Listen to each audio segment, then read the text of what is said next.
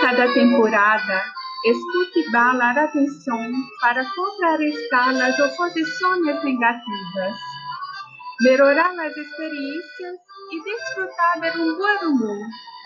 Después de cambiar el mirote espinosa a una maceta más grande con una planta delicada y de textura fina, creí que se llevarían bien plantas como el sol, creio que expressam a felicidade de uns quando brotam. Estou contando os dias para que se abram os pétalos de flores de mis rosales. E para ele sigo decorando com alegria hasta o para poder levantar-lo em um mais grande. Alguns de eles crescem hasta 30 centímetros.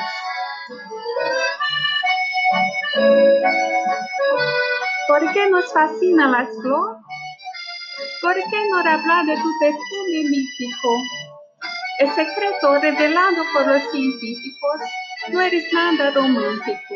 El aroma de las flores dan a las abejas y otros insectos.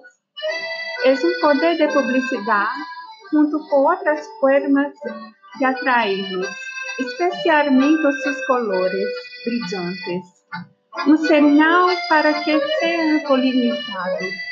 Então, depois de 48 horas de polinização, el tubo de polen conduce a los gametos masculinos huevo.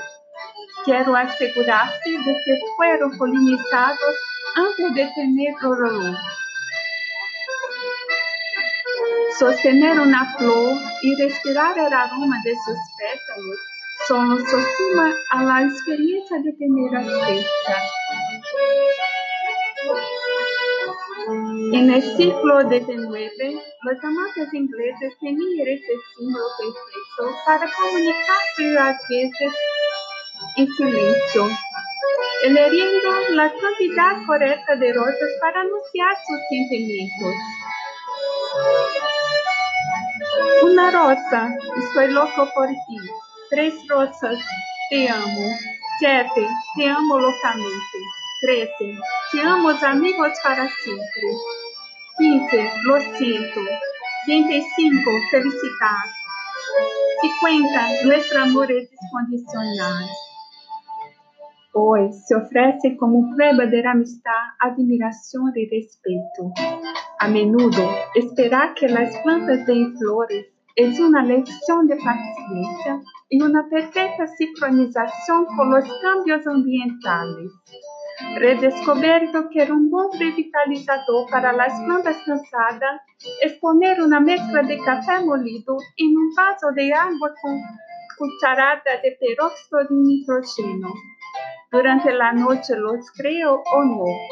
La resurrección.